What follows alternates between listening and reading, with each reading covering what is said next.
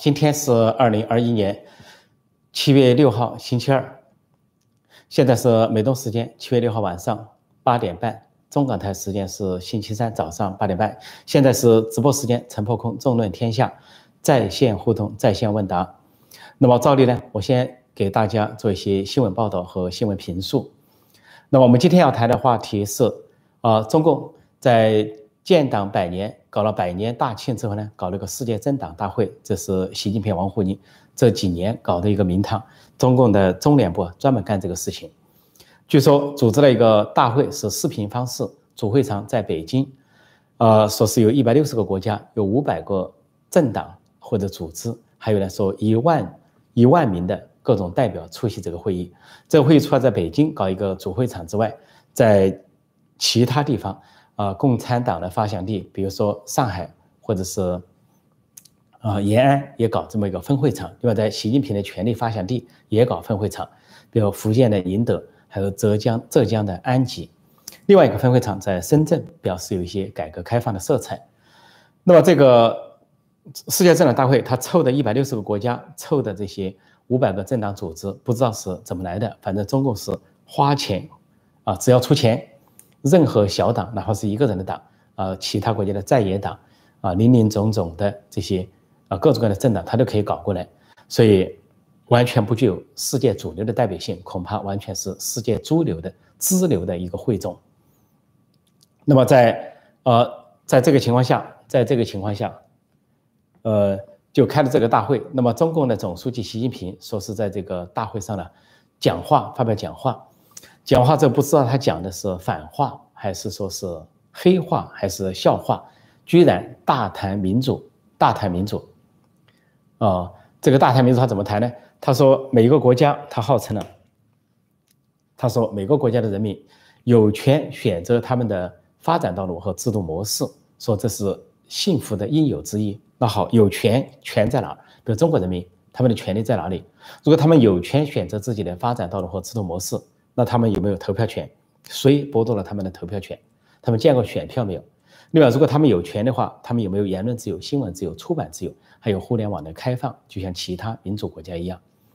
所以，习近平所讲的有权，他首先就把这个权给中国人民封起来了，好像他在代表中国人民说话，就像一个很慢的家长不让自己的子女说话，却说自己呢代表了全家在说话。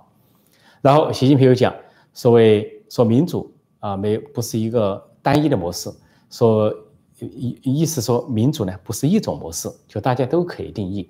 说不属于少数人，属于多数人。那在中国的民主由谁来定义？是由共产党中南海来定义吗？还是由应该给解给选票、给言论自由的多数中国人来定义？所以他让少数人决定，中国就是少数人决定。然后又说，在这个发展过程中，一个国家、一个民族都不能够。留下一个都不能少。那请问维吾尔人、哈萨克人、藏族人，他们能不能少？他们有没有他们的权利？他们能不能保留他们的文化、语言、宗教各种各样的特色？另外，习近平又声称用了很多的词语，表示中国也就是中共在主张什么呢？说是和平发展、公平正义、民主自由。说他在反对什么呢？反对什么封闭啊、零和游戏。啊，霸权主义、强权政治，听起来非常可笑。因为中共干的是后面一件事情，就是强权政治、霸权主义，还有零和游戏、封闭对抗等等，是中共干的。但是美国所做的恰恰是民主、自由、公平、正义、和平发展。而美国对中国人民的声援，对西藏人的声援，对哈维吾尔人、哈萨克人的声援，对香港人民的声援，都基于此。说中共干的事情呢，他把它说成美国干的事情。而美国干的事情，中共说成是自己干的事情，由自己的语言说了算。根据习近平这番话，大谈民主，假装谈民主，意思就是说，任何国家都是民主国家，就不仅仅是美国、欧洲有选举的、有新闻自由、言论自由的这些国家是民主国家。也就是说，像中共、像北朝鲜、像古巴啊，像这些林林形形色色的专制国家都是民主形态。他说，一个国家民主不民主，由他本国人民说了算。那行，本国人民都没有发言权，由谁说了算？所以按照习近平这个定义啊，北朝鲜是民主国家，现在的中共是民主国家，而且更早一点，大清都是民主，因为大清也可以对外面说心甘情愿，比如说太监制度，他可以说当太监的人心甘情愿；裹小脚，他可以说裹小脚的女人心甘情愿。因此呢，大清是民主制度，是另一种形态的民主制度。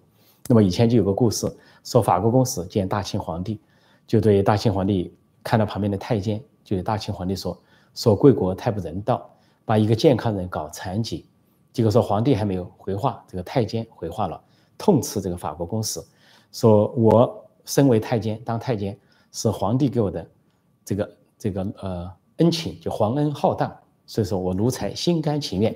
你作为一个外国人，不要对我们这个大清来说三道四。”这就是心甘情愿。说按照习近平和中共这种狡辩呢，那就世界上已经没有什么之分，民主二字到处可以贴，全世界两百多个国家和地区全都是民主的，只是不同的形态而已。哪怕南非以前的种族隔离制度，啊，哪怕是呃这个毛泽东呃搞的这个饿千饿死四千多万四千三百多万人，都算是民主，或者说是以前再早一些说中非还有一些啊，甚至是啊吃人肉剥人皮的事情，那都算民主。所以说，从来就没有民主、民主和不民主这回事，只是不同的形态。说这一番狡辩，我就说不知道究竟是反话、黑话还是笑话，在国际上听来就是笑话。另外，这是七月，这是七月五号发生的事情。七月六号呢，习近平又参加了另外一个对话，说跟法国、德国的领导人，说马克龙。默克尔对话说这是三个月内第二次跟法国、德国领导人对话。其实这个对话呢，本来是应该法国、德国加欧盟的委员会主席对话。说两年前，二零一九年有这么一个对话，当时的欧盟委员会主席叫容克，那么跟习近平参与了对话。现在的欧盟委员会主席叫冯德莱恩，是一个女性。其实他不屑于跟习近平对话，他拒绝参加，而且他自己表示啊，不愿意跟习近平同框。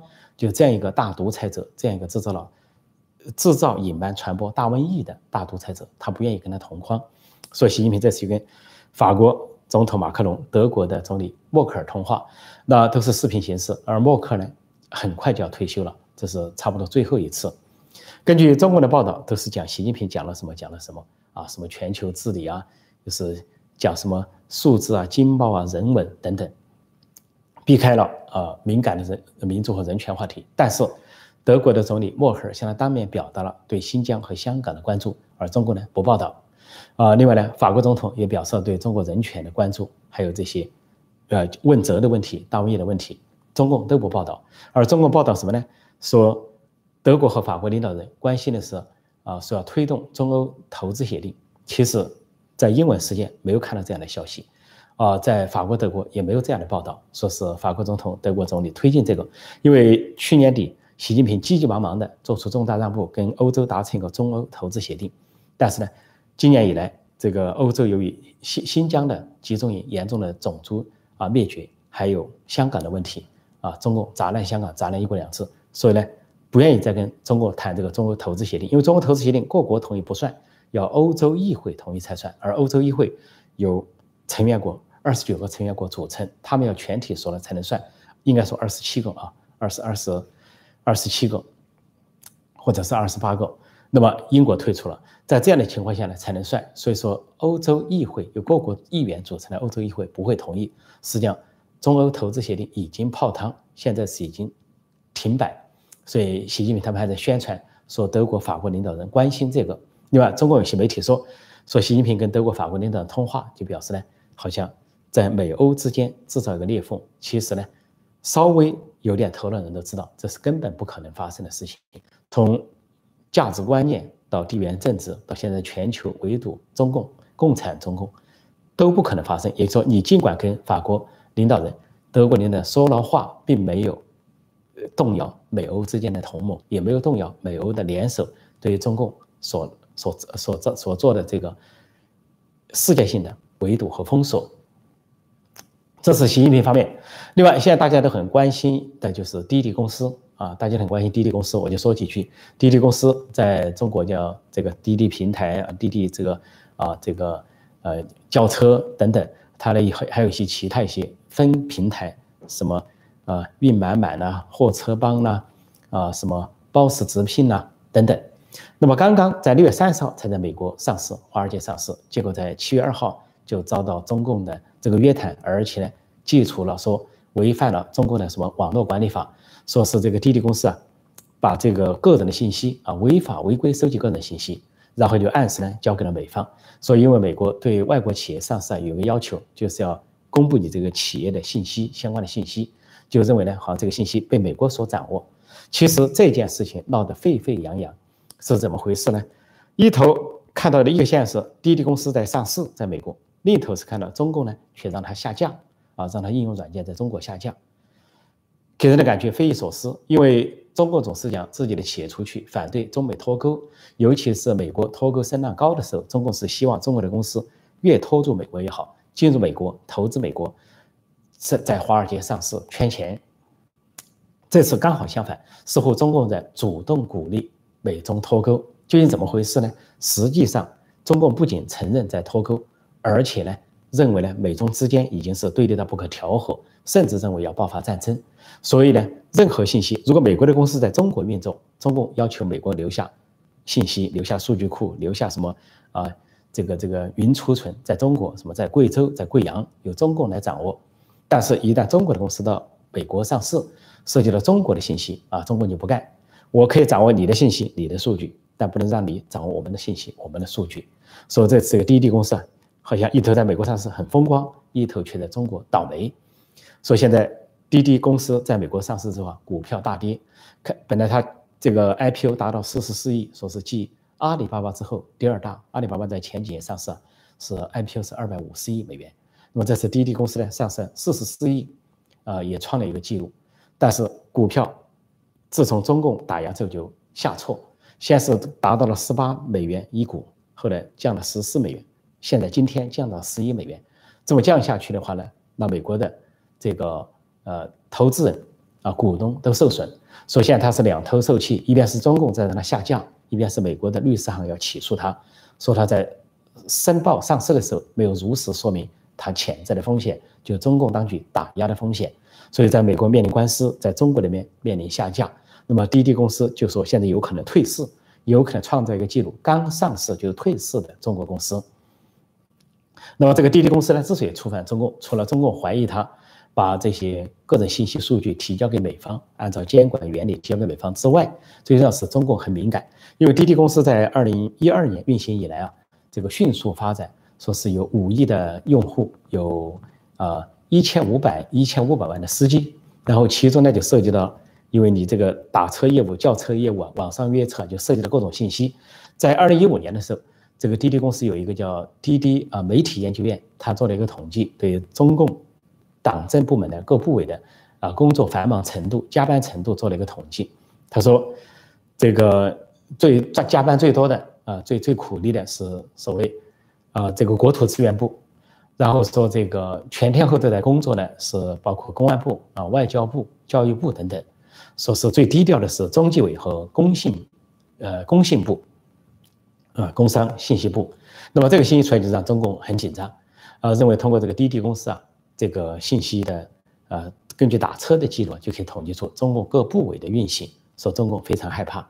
其实这个在各国都存在，在各国的话，哪怕美国的像 Uber 啊。啊，威啊这些公司啊，它要是进行统计的话，它也不仅可以统计了民间的数、民间的数据数据，它也可以统计到美国政府部门的数据。美国根本就不会在乎，美国政府也不会在乎你统计到我加不加班、工作多少、打打打车的人有多少。但是唯独中共如此的紧张，所以中共想控制一切，就包括控制这些所谓的民间企业。而且对滴滴公司打压了之后，现在出现一个其他效应，那就是微博公司给下注了。说微博吓到了，吓到要跟中国的国营企业合作，合作呢，说是要主动的啊退市，啊要从这个国外退市，然后现在中国是认为呢，应该从美国退市，回到中国股市，回到香港股市，而这个微博退市呢，在中国那边还美化为私有化，跟国营企业合作是公有化的表现，是国有化的表现，党有化的表现，居然说成是私有化，所以习近平上台以来，在全方位的得罪人。不仅是得罪外国人，得罪中国人，得罪各民族，得罪香港，得罪新疆人啊，西藏人，得罪中国人民中受压迫的人，得罪社会精英啊，商业的精英，文化的精英，政治的精英，党内的精英都在得罪。现在连这些做的稍微成功像样的这些大的私营企业、民间企业都在得罪。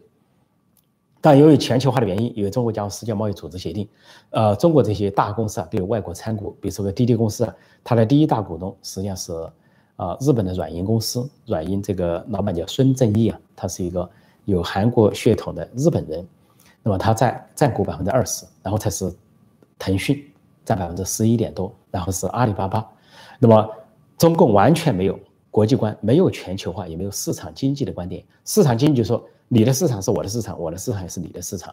比如中国的市场是日本的市场，日本的市场也是中国的市场。没有这个观念，他却在这里讲：哦，既然第一股东是日本公司，那么好像对中国来说不划算啊。中共是党领导一切，我也在领导你日本公司，领导你这个软银。所以呢，我想怎样就怎样。所以现在滴滴公司陷入了困境，不仅股票下跌，而且两头受气。这就是中国的现状，这就是习近平当局的。说他倒行逆施还不够，那简直就是胡作非为。好，我暂时讲到这里，我看看大家有些什么提问。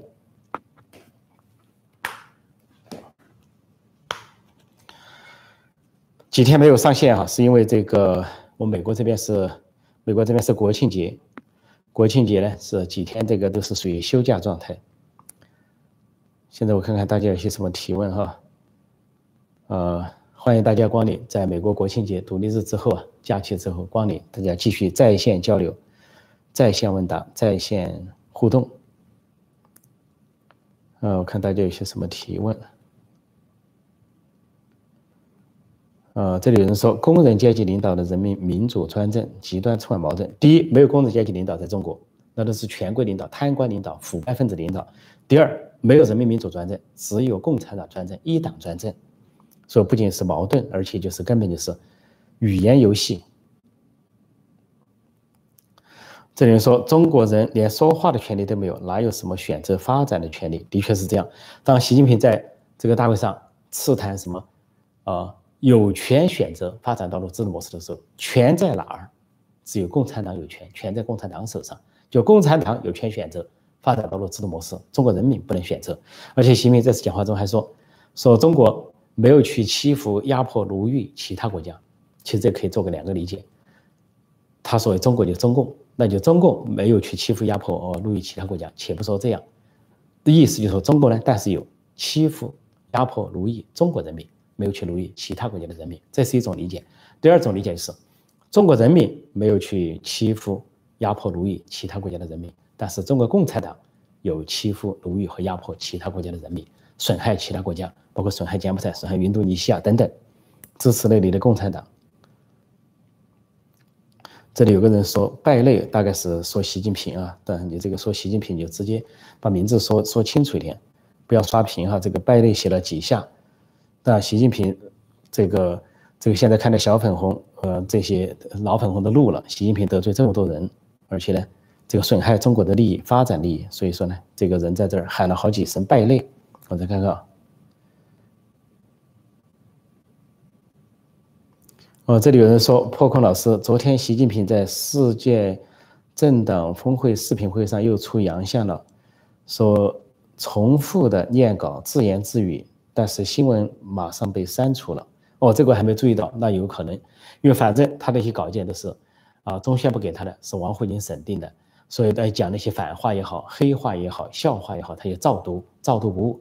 照读的过程中，他自己都不知道，或者说他脸皮厚的装作不知道，他讲的那些负面词全是他正在干的事情，讲的那些正面的词，说民主、自由、和平、公益是其他国家在干的事情，所以呢，这个有可能就是这个出问题了。我再看看啊，这个有人说张涛就是打人，这个张涛打院是这个航空。中国航天投资公司的董事长、总经理、党委书记说是张幼霞的侄子，呃，是不是这样呢？这个不太清楚哈，是不是张幼霞的侄子？我不太清楚，这个还要去了解一下。嗯，我再看看，呃，看看有什么相关的问题。滴滴公司说目前退市还早。呃，但是这个情况发展的很迅速。现在滴滴公司是可以说是两头受气，内外受夹，是老鼠钻风箱，两头受气啊。在中国那边，在美国这边都不得好处，很难说因为你要在美国吃上官司啊，旷日持久，这个又不赚钱，要亏本，那是个问题。哦，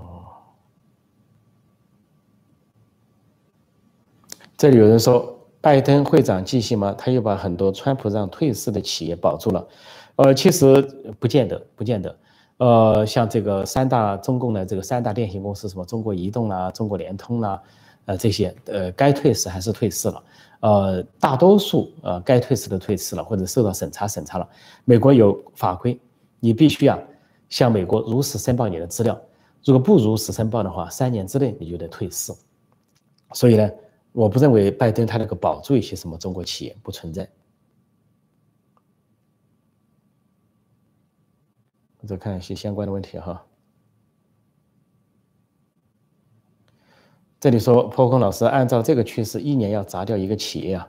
对，习近平这个是基本上上来就是一个败家子，败家子，把四十多年改革开放的成果看来要一一砸掉，把这个中国经济改革的火车头引擎香港给砸了。重大损失，其实根本没必要。你一国两制，井水不犯河水，香港人去有香港人的啊言论自由、新闻自由啊出版自由，根本没关系啊。中国内地你搞你的，根本就影响不到你共产党，但是他居然把它给砸了。仅仅为了出了一本书，习近平和他的女人们就要去跨境绑架，还要搞这个逃犯条例，把非法绑架合法化等等。或者说有个商人说他在帮习近平的姐夫打理财产，把他绑回来。然后呢，要把非法绑架合法化，最后又激起全民反，最后就砸烂香港。这个从香港这个事情只是一个缩影，呃，这个民营企业私企被砸，什么阿里巴巴被整，腾讯被整，啊，呃，这个现在又是这个滴滴上市被整，被整的公司很多很多，啊，甚至这些小粉红五毛党啊，自干五毛党还跟着起哄，说一整人家滴滴啊，滴滴公司就说人家的这个。创始人就是这个联想公司柳传志的女儿柳青，是说卖国贼汉奸啊，就是人家去美国上市了，说卖国贼汉奸。这语言怎么来的呢？文革语言或者义和团的语言。说在慈禧的时候啊，上有慈禧，下有义和团；文革的时候，上有毛泽东，下有红卫兵；现在呢是上有习近平，下有老小粉红，老粉红小粉红。说这个中国的这个恶性循环非常可悲，制度不改啊。恶性循环，一党独裁，遍地是灾。这里有人问说，中共在海外资产有多少？但不能估计有多少，那应该说不计其数。现在美国的议员都提出，关于这次大瘟疫追责，如果中共不理的话，那就把中共在海外资产、海外资产呢扣押来抵抵消。在美国的很多议员都提出来了。另外，前段时间六月上旬盛传这个中共有。叛逃者，高级叛逃者，中共也含蓄承认了。不管他说是谁，他承认是董经纬还是不是董经纬，是国安部还是不是国安部，反正中共通过含蓄的方式承认有叛逃者。而那个叛逃者给美国提供的资料之一，就是中共在海外的资产分布，在美国的资产分布，包括中共的所谓国有，也就是党有这些公司企业在美国的分布。那美国要下手追责的话，那么这些公司都有可能被扣留这些资产。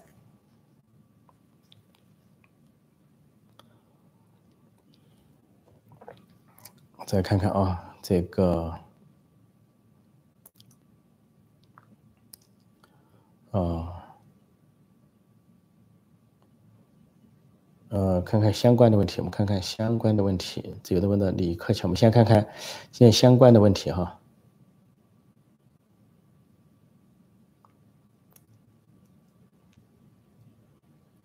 这里有人说，破空老师，网络盛传中国可能闭关锁国。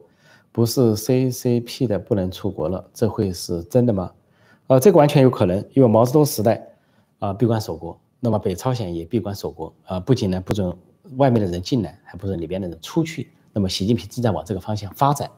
现在还有人能出国，是因为什么原因呢？中国还需要去盗窃人家的东西。但是最近呢，啊，这个中美双方的一些机构媒体的报道说。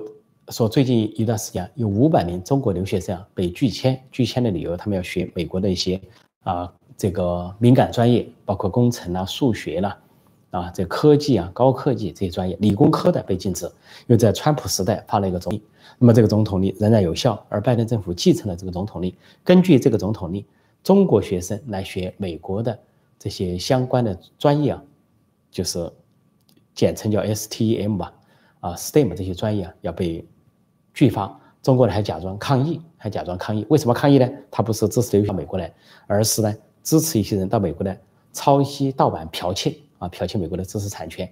而且很多呢是党领导一切，国家情报法，任何留学生、任何公民都有资、有义务、有责任给中共收集情报。所以这个情报一收集啊，就是对中共的政权的帮助。说中共今天允许还有人允许人出去，特别是去留学，纯粹是为了啊收集美国的高科技的情报技术。来发展壮大自己，然后去想去啊啊消灭全世界，然后建立红色帝国。所以现在中国网民问的很好，说你这五百学生不出来，你外交部有什么好生气的？你这五百学生申请去俄罗斯嘛，申请去北朝鲜嘛，申请去古巴，申请去越南，申请去老挝不就行了吗？你为什么不干呢？你不是号称北朝鲜是最好的模式吗？金日成大学啊，以前一个叫啊张张德江，不是金日成大学毕业的吗？送去那里留学，留学出来可以当委员长，当个。政治局常委兼委员长张德江同志。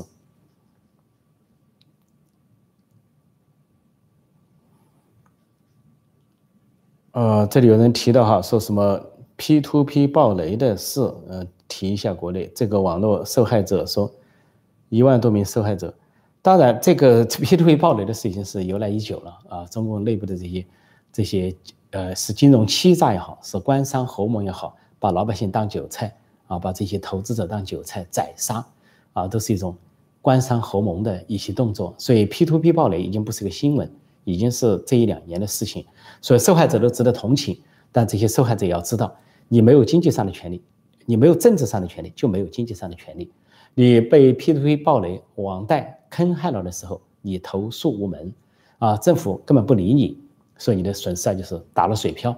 这就是中国一个没有法治的。没有言论自由，没有新闻自由，没有出版自由，没有选举权、被选举权的，你就没有得不到、讨不到公正。说习近平大谈公平正义，恰恰是最缺乏的。中国社会就是公平正义。说这个是制度问题。说如果说我们 P to P 暴雷的受害者，还有其他毒奶粉的受害者，或者假疫苗的受害者，各种各样的受害者，你要真正讨回你的权利的话，你就要奋起捍卫你的权利，夺回你的天赋人权。在中国建立一个民主制度，呃，政治民主化、社会多元化、经济自由化这样一个健康的制度、正常的国家、司法独立，你才能够维护你的权利。你的东西损失了，有人要赔啊！你的权益受到损害，你可以讨回公道。这就是民主国家的实质。说民主跟专制的对比啊，不是抽象的，而是具体的。每个行业都可以对比。习近平这一次在所谓世界政党峰会上还大谈多边主义，说。呃，要讲多边主义，不能讲单边主义，不能用多边主义之啊之名行单边主义之实，仿佛他在讲美国，其实真正的单边主义都在中国，在北京。因为多边主义什么意思？你在国内说就是多元化，多元化就是你这个社会啊有不同的信仰啊，不同的政党啊，不同的群体，不同的想法，不同的利益群体，这叫多边主义。多元化就是一个民主社会，它本来就是个多元化的社会。正是中共那边搞的是单边主义、单元化，叫一元化，说坚持共产党的一元化领导，就是党领导一切，其他都不能商量。你要是说，甚至你连说中国不是民主的都不能说，民主要共产党来定义，习近平定义。你要说中国不是民主的，说的浅一点，说你扰会社会社会秩序，说的重点，所以颠覆政权。如果一个党员官员说中国不是民主的，那中国要处理他，说他是妄议中央。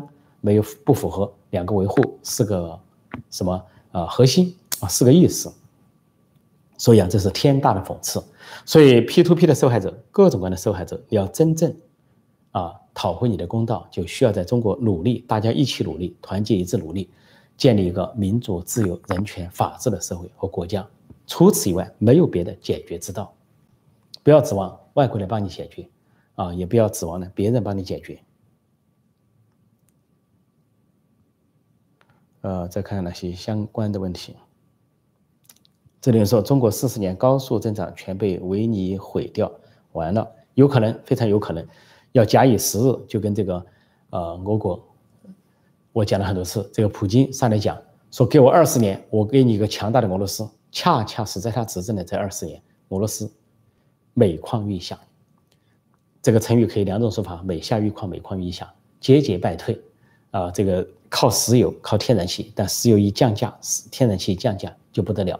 所以俄罗斯是综合国力走下坡路，经济走下坡路，把以前消耗的消耗的差不多了。所以习近平如果想长期执政、终身执政，假以时日，改革开放的成果就会付诸一炬。仅仅是一带一路就耗了多少钱啊？仅仅是跟美国干贸易战就损失了多少啊？仅仅是砸烂香港就损失了多少？还不用说维稳费，天价的维稳费要维持这个政权，仅仅是一个鸟巢的排练，排练一个党庆就烧了七千万的钱，放烟火，大肆的不知烧了多少亿。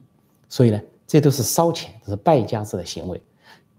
瘦死的骆驼比马大，你现在四十多年的积累看不出来，你烧了这么多钱看不出来，说是啊垮了。但是你再烧个五年、十年，啊十五年、二十年，看看是什么结果？那就跟封建王朝一样，达到鼎盛就开始走下坡路，王朝中兴、王朝大治、王朝盛世，然后是王朝腐败、王朝衰落、王朝崩溃。今天的红潮不会例外，不会例外中国历朝历代的命运。不要以为一个国家发展起来就不会衰退了，就不会垮了，发展起来的照样垮。以前一些拉美国家发展起来，但由于政治民主化没有关上跟上，由于腐败，由于种种的一些事情倒退，反而又垮下去了。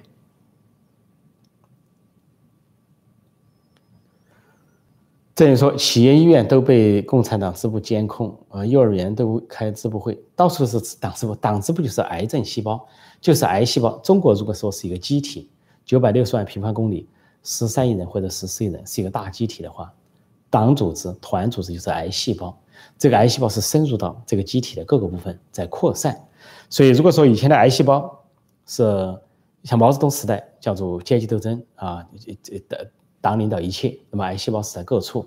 后来经过改革开放，癌细胞有所减少，党政分开，党政分家，胡耀邦和赵紫阳所主张的，那么癌细胞有所。减少这个机体恢复一些活力，但到了习近平时代，又推广癌细胞，向全社会推广癌细胞，啊，机关、企业、学校、工厂啊，军队，甚至于不仅是国营企业，然后民间企业，不仅民间企业，还有外国企业，连外国企业都建立党支部，最后宣布党支部建到天上，上西天了，要准备这个完蛋了，建马克思了啊，三个宇航员都是党员，建立一个党支部，在天上建立一个党支部。那么接下来就在地下建立一个党支部，哪怕入了地狱也要建立党支部。说这癌细胞的扩散是什么含义？大家可想而知。当一个机体被癌细胞全面扩散之后，它的结局是什么？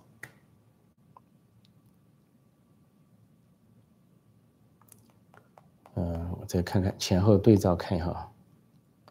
哦，这里有人问北戴河会议什么时候召开？应该是八月份，通常是八月份，有时候提前会在七月份召开。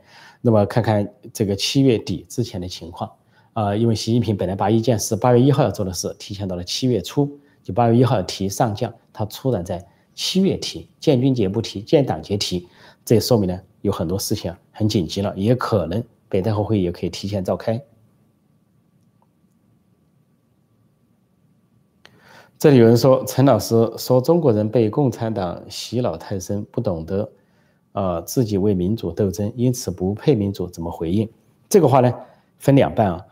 这个前一句话，呃，是一个事实，后一句话是不正确的。说中国人，中国人呢被共产党洗脑深深，就是不懂得民主，那是暂时的，是现阶段。但说不配民主，那就不对了。没有哪个民族，每个民族都配民主，每一个民族，每一个国家，每一个人民。他们都配享有民主，他们都是人类的一部分。啊，卢梭早就说了，法国啊民权先驱卢梭早就有个结论：天赋人权，人生而平等，人生下来就是平等的，都是一个生命，都是爹妈生的。按照宗有宗教信仰的，都是上帝之子。那么生而平等，没有谁比谁高一头，没有谁比谁低一头。但是他们生长的之后，由于不处在不同的国度、不同的社会、不同的家庭，他们的一些权利被剥夺了。说天赋人权被剥夺了，在中国，人民属于权利被剥夺的状况，并不是他没有权利或者不配享受权利，他当然配。同样是一些人，他如果生长在不同的国家，比如这些小粉红、老粉红，他如果出生在台湾，他就不，他就是不同的命运；他出生在美国，或者是出生在其他国家，又是不同的命运，甚至思维都不一样。所以这不是配不配的问题，而是说现状是什么。但是中国人民要去争取。第一步是要觉醒，那么觉醒的人要对其他人进行启蒙，那么大家都觉醒起来之后，为自己的权利争取自己的权利，那么这个社会才能够改进。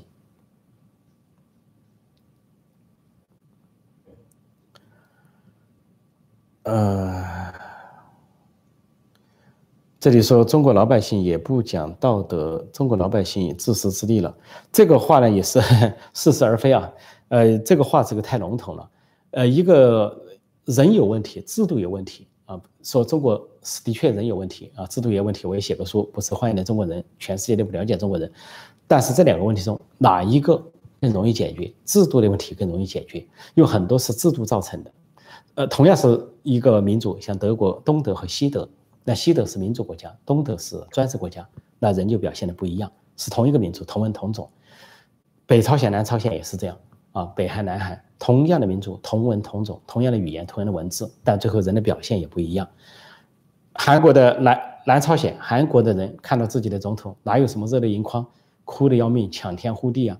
但北朝鲜他会这么做，受制度影响。同样道理，香港、台湾跟中国内地不一样，那么人民对事情的看法就不一样。所以呢，这个不能够单纯的怪中国老百姓啊，中国老百姓是有人的弱点，文化也有文化的。劣根性，中国文化，但中国文化也有它优秀的地方。但是中国共产党是把中国传统文化中最糟糟粕的、最劣质的、最恶毒的成分用上了，把中国文化中最优秀的成分全给抛弃了。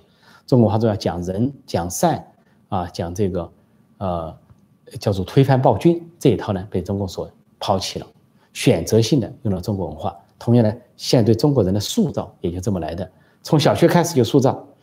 就给人家灌输这些什么课程，呃，像我们这一代小学第一课是什么？叫毛主席万岁。第二课中国共产党万岁。第三课中华人民共和国万岁。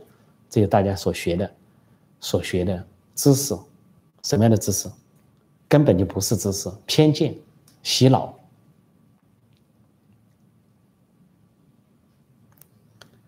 嗯，再看看大家什么相关的问题哈。现在的时间是九点零六分。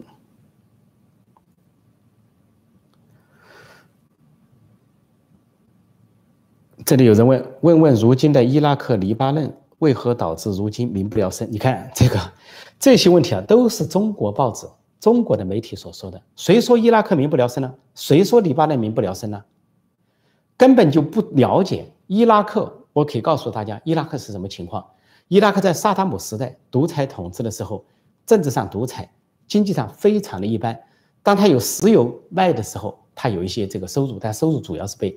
啊，政府所控制，被伊拉克的萨达姆政权和这个复兴党所控制。伊拉克的家族过着花天酒地的生活，但伊拉克人民的生活可以说非常的一般，有很多人是贫穷。但是伊拉克实现民主化之后，我看过很多的报道，他经历任何一个民主化，他都经历过阵痛，从专制到民主肯定经历阵痛。哪怕你共产的政权阵痛更大，苏维埃诞生，中华人民共和国诞生，那死了多少人？千百万人头落地，经济整个的毁灭，完全是战争废墟。但是。当专制社会通向民主社会的时候，没有差到那个程度，有一定的阵痛。伊拉克经历个阵痛，那就是美国还有驻军，还有一些恐怖分子在路边搞炸弹袭击，袭击美军，也给伊拉克造成恐怖的社会。但是，自从推翻萨达姆之后，伊拉克没有经历过饥饿，没有经历过贫穷，而是发展起来了。很多去过伊拉克的人看到伊拉克的街市非常的繁荣，哪怕是前些年有那个伊伊叫做伊斯兰国捣乱的时候，伊拉克。啊，巴巴格达都很繁荣，说酒吧、这个这个餐馆呐、商店啊，林林总总，非常的繁荣。有谁说伊拉克民不聊生？怎么个民不聊生？谁饿死了吗？谁没饭吃吗？谁没有衣服穿吗？像中国文化大革命那样吗？还有黎巴嫩，黎巴嫩也是一个民主国家，它的确由于宗教的原因，由于这个伊朗啊，由于一些极端势力的渗透，什么真主党啊、伊朗的势力在那活动，时不时制造点恐怖攻击啊、炸弹啊什么。但是由于黎巴嫩。是一个民选政府，他要对人民负责，他要努力的施政。说黎巴嫩也不存在中国报纸所描述的民不聊生，根本不存在。你用官不聊生可以描述，当官的人诚惶诚恐、战战兢兢，今天被选上去，明天可能被选下来。民不聊生是不存在的。你说他有问题，有各种各样的问题，不是发达国家或者不是那么富有的国家，收入没有达到美国、瑞士或者什么程度，那有可能。但是你要说人家民不聊生，完全是中共报纸释放的谎言。说中国的报纸啊，不仅是说黎巴嫩、伊拉克民不聊生，他甚至可以说，甚至可以说美国、说欧洲国家民不聊生，他可以说到底。就像文化大革命毛泽东散步，中国人都饿死了，还说台湾人在吃香蕉皮，说美国人民生活在水深火热之中。说我说国内的朋友啊，啊，不管是不是小粉红、老粉红、五毛党、自干五，你要真正只看中国的报纸，你必须来看，要看中国的媒体、中国的网站，你要反过来看，才能看到真实的信息。哦，这里有人问说，陈老师，二零一八年修宪了，如果下一个领导人上台，有机会改回来吗？当然有机会。中国的宪法就是个儿戏，就是一个儿戏。本来啊，在毛泽东时代是儿戏，他叫无法，他说我是和尚打伞，无法无天。江青也这么讲，也就是不要什么宪法，不要什么党章，我说了算，想怎么弄怎么弄。但是从毛泽东死亡之后呢，通过这个华国锋啊、邓小平、胡耀邦、赵紫阳的这些努力呢，建立了一定的规则、一定的规章，包括宪法，包括党章。但到了习近平时代又不遵守了，啊，宪法可以随便改，党章不遵守。党章里面一九八二年以来的党章有一条明确规定，党反对任何形式的个人崇拜。哎，但是习近平现在偏搞个人崇拜，偏偏要抬捧习近平，抬捧到什么程度呢？这次在天安门城楼，七月一号，抬捧到比毛泽东还高的地步。我们都知道毛泽东上天安门城楼，周恩来了，刘少奇啊，林彪可能跟他上天安门城楼。毛泽东招手，林彪也可以招手。啊，毛泽东招手的时候。周恩来也可以向民众招手，到了华国锋时代也是，华国锋招手，旁边的副主席叶剑英也招手。但是这一回天安门城楼上，他们内部规定只能习近平招手，其他人都不能招手。习近平看天安门城楼楼下人就招手，就表示他是领袖，而李克强那些只能鼓掌，只能在那鼓掌，比毛泽东还要糟，还没有信心，生怕人家招个手，李克强招一下手，就表示人民承认李克强是领袖，习近平不是了。实际上，习近平就想把自己打造成金正恩，让这个下面的人对待他就像北朝鲜的民众对待金正恩一样。所以，这完全是个人崇拜，十倍的、百倍的、千倍的个人崇拜，违反党章，严重的违反党章。说中国共产党内部就可以处理他、处置他。如果说反西势力足够大的话。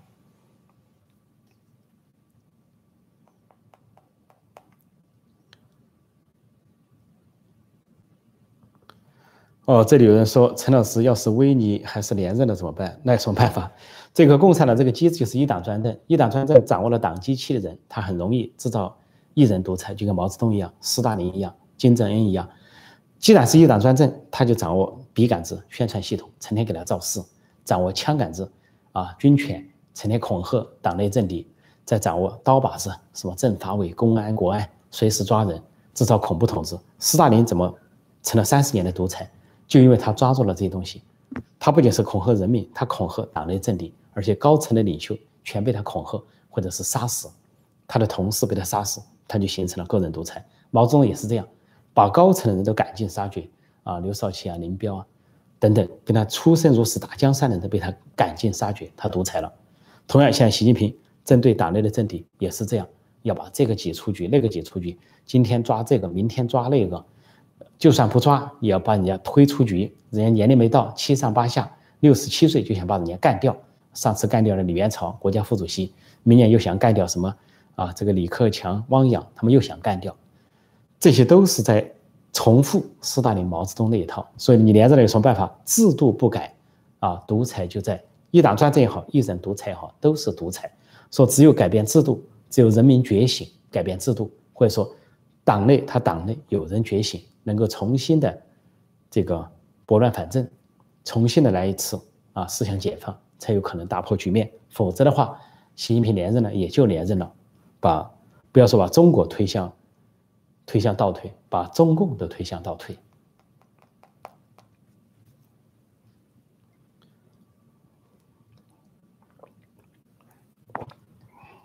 看看大家有些什么问题哈。这里面说，陈老师有机会讲讲军队里的派系，不知道有没有机会把威尼通下来。现在是星期二，美东时间晚上。那明天早上，星期三的早上，就北京时间的晚上哈，我会讲一下中共军队的事情啊，以及最近中共军队所发生的一些异常的现象。所提这个问题的朋友啊，请留意我下一个节目。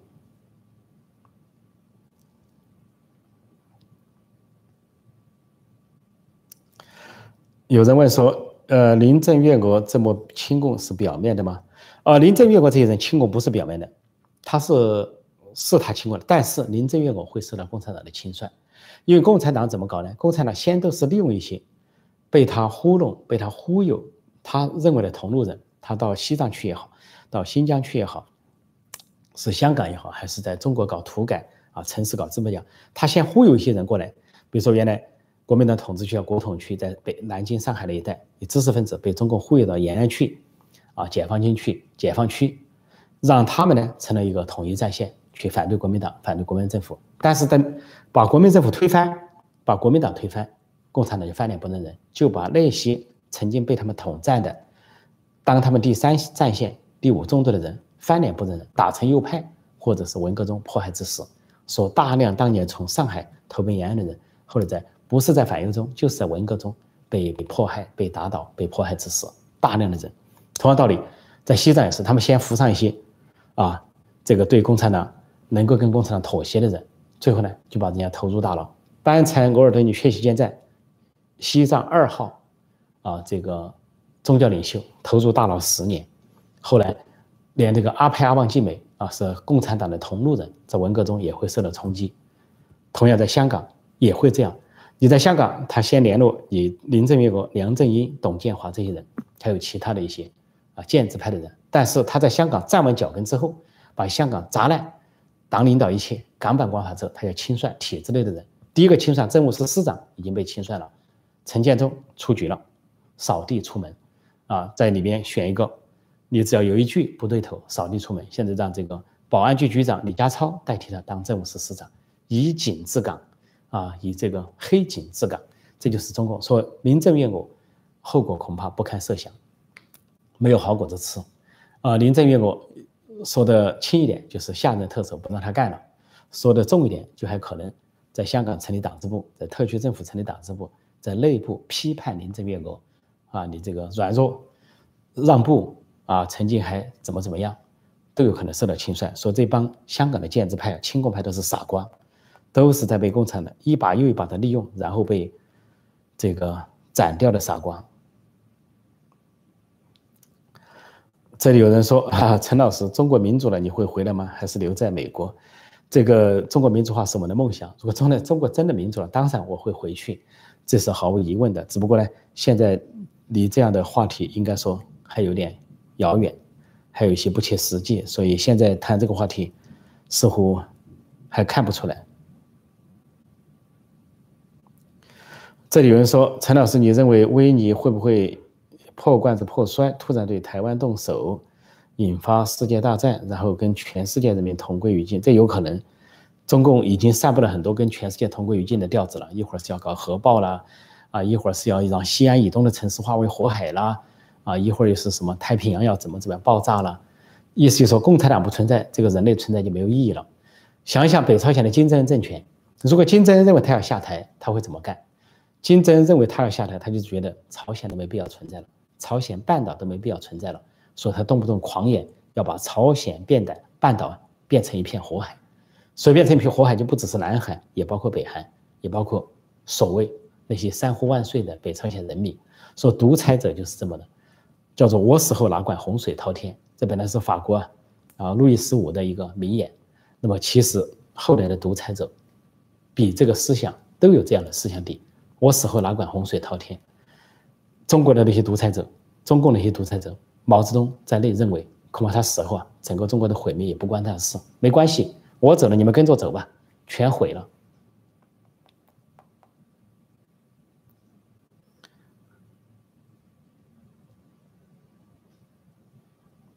那我看看。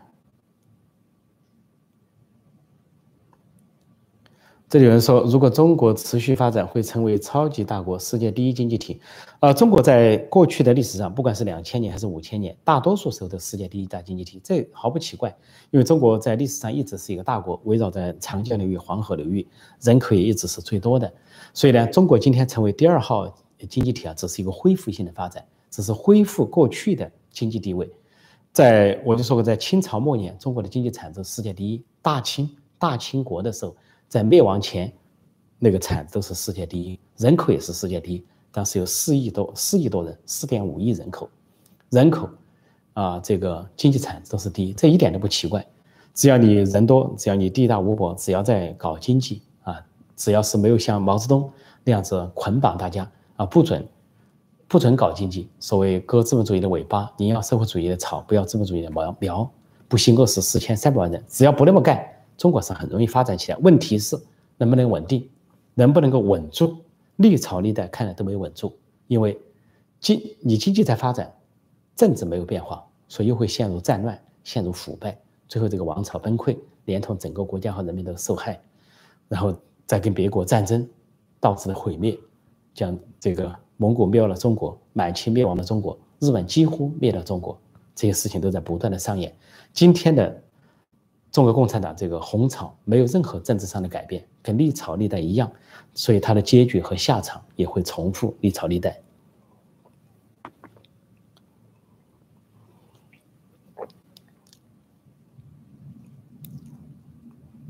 我再看看一些什么相关的。现在的时间是九点二十，九点二十。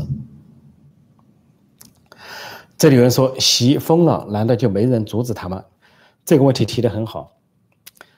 专制制度的致命的缺陷就在这里，没有人主导它，没有人可以阻止它。说当有人问，民主能够当饭吃吗？我在一百个常识点就回答，民主就是能够当饭吃。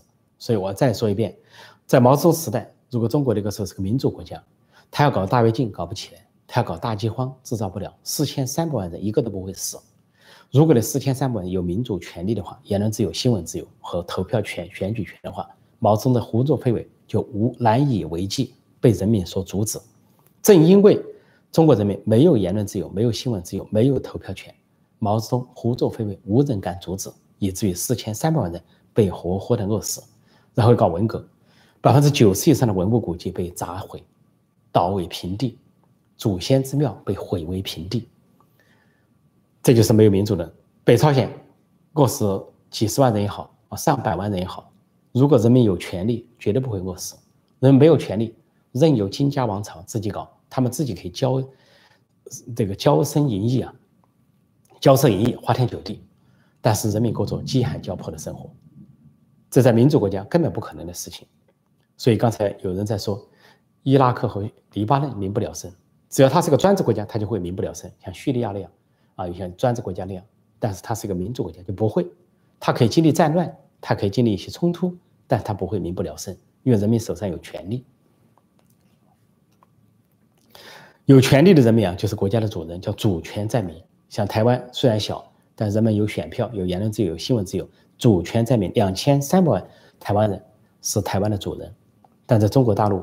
十三亿人口并不是自己的主人，他是自己这个国家的奴隶，是奴才，甚至是太监，有权力掌握在某个党、某些人手上，少数人手上。这里有人问说：“陈老师怎么看美国的疫情死亡人数是中国感染人数的几倍？”所以 怎么看？我已经回答过多少次了哈？很简单，美国是信息公开、新闻自由、言论自由的。啊，中国那边是封锁的，说中国那边的数字你看到是假数字，你拿一个真数字跟一个假数字相比，那当然它是很多倍。另外，你拿一个美国呢，它是由于去年这个选举啊，民主党所控制的这个，甚至报大数字，把数字报大，任何跟新型冠状病毒沾一点边的都给算上，哪怕本来没有新型冠状病毒，没有这个大瘟疫啊，它是心脏病也好，癌症也好，啊，这个这个这个其他的疾病也好。它也会有那个死亡率，但只要沾点新型冠状病毒，老年人、基础病的人都给算上。说美国算的数啊越大越好，算的数很大，甚至是夸大。但中国那边呢是封锁，是压小。像武汉就烧了二十多万具尸体都不算，不算，从家里抬去的不算，没有去医院验证不算。另外，你如果同时是心脏病，同时又是新冠，只算心脏病，不给你算新冠。所以呢，统计方法不一样。你用中共的假数字来比美国的真数字，用中共压缩的数字来比美国放大的数字，你永远都无法得到一个真实的东西。说这种比较最好的参照就是北朝鲜。说刚刚这位朋友提出怎么看待的时候，你这个问题应该这样问：怎么看待北朝鲜的零感染、零死亡和中国那边公布的四四千多人死亡啊，什么几百万、上百万的人感染？你应该这样提这个问题，你就可以找到答案。那是因为。北朝鲜竞争根本就不允许发任何的新闻，说他宣布的是零感染、零死亡，啥也没有，那就是治理最成功的国家，防疫抗疫的模范，全世界都应该向他学习。中国应该派出大量的代表团，北代表团去北朝鲜学习。学了半天很简单，只要咬住口，封宣传机构封死就没了。中国也可以做到零死亡、零感染，只要你不承认就行了。像北朝鲜那样，金针医生令下，谁敢承认？承认了格杀勿论。所以要比较，还不如你要比较中国跟美国，还不如比较中国跟北朝鲜，那是最有意义的比较。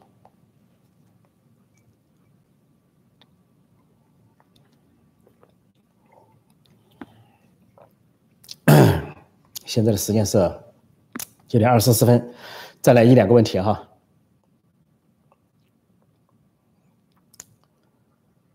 对这个朋友呢，是有一个网友说的很好，说你这等于问中国的亩产万斤为何是美国亩产千斤的数倍？对啊，中国这个大跃进放动不动号称亩产上万斤，上是上三万斤啊亩亩产啊，那美国呢，这个都实打实的数字，不可能出现那样的数字。那你就问看中国的亩亩产量是美国亩产量的多少倍？怎么看？你自己可以找到答案。说我们的朋友啊，在问问题的时候，你在问问题的时候，你已经找到答案了，你已经可以自己找到答案了。但我们欢迎各种问题在这里问，这样呢，让大家更为清醒。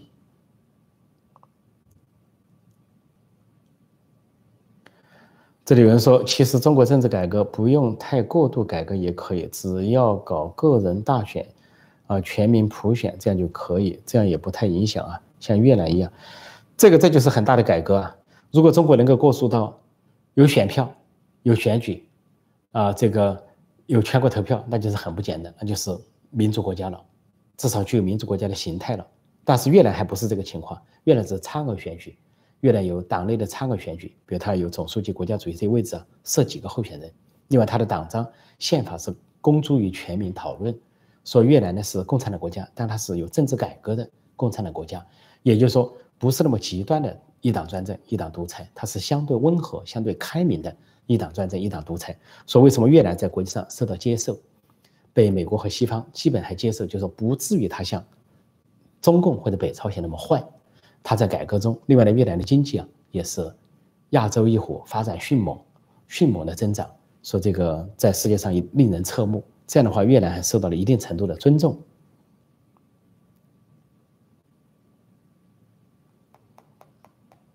那再看，再来一个问题哈，九点二十七分。这里说选举是可以控制的，选举制度没用，那就大错特错。呃，人有问题啊，这个最后是要靠制度来约束。制度的作用在哪里？就最小的约束人的啊这个缺点，最大的放大人的优点啊。制度不是万能的，但是制度可以起到这么个基本的作用。但是如果是人治的话，就可以无限放大人性的自私弱点。而缩小人的优点，这就是专制制度跟民主制度的差别。由于时间关系，我就暂时讲到这里。那么以后希望继续跟大家在线互动、在线问答啊，欢迎大家来这个收看和，也欢迎大家，特别新来的朋友点击订阅本频道“陈伯公纵论天下”，并按下小铃铛，以收到及时的节目通知。好，谢谢大家光临，祝大家有个愉快的一天，再见。